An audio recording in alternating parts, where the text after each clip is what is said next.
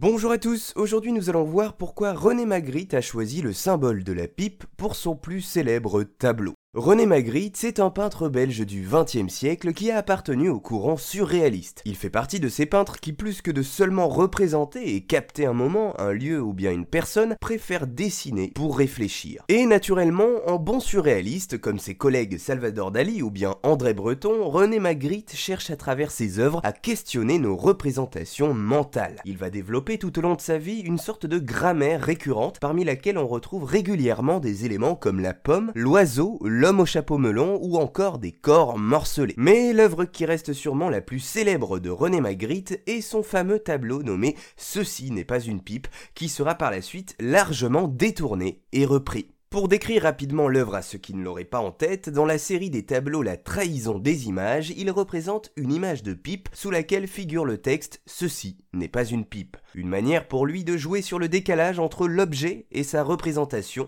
ce n'est pas une pipe que l'on voit, mais bien un tableau représentant une pipe. À ce propos, Magritte dira d'ailleurs La fameuse pipe, me l'a-t-on assez reproché, et pourtant pouvez-vous la bourrer ma pipe? Non, n'est-ce pas? Elle n'est qu'une représentation, donc si j'avais écrit sous mon tableau Ceci est une pipe, j'aurais menti. Une réponse générale de Magritte à des questions qui fusent autour de lui. Mais alors pourquoi a-t-il choisi une pipe? Eh bien on l'a dit, Magritte était attaché aux objets symboliques. La pipe faisait également partie des éléments qu'il affectionnait, un élément encore courant à cette époque, qui symbolisait à la fois un objet commun, utile. D'ailleurs, les courbes de la pipe en elles-mêmes pourraient avoir joué un rôle dans le choix d'un objet qui pour Magritte devait être à la fois simple et parlant. Ce serait donc pour cela qu'il aurait choisi de dessiner une pipe sur le tableau qui deviendra son œuvre la plus célèbre. Aujourd'hui encore, l'objet qui symbolise l'art surréaliste de Magritte est la pipe, et si vous l'apercevez un de ces jours, vous saurez pourquoi ce dernier a opté pour cet objet légèrement aujourd'hui, mais qui fut très en vogue au début du XXe siècle.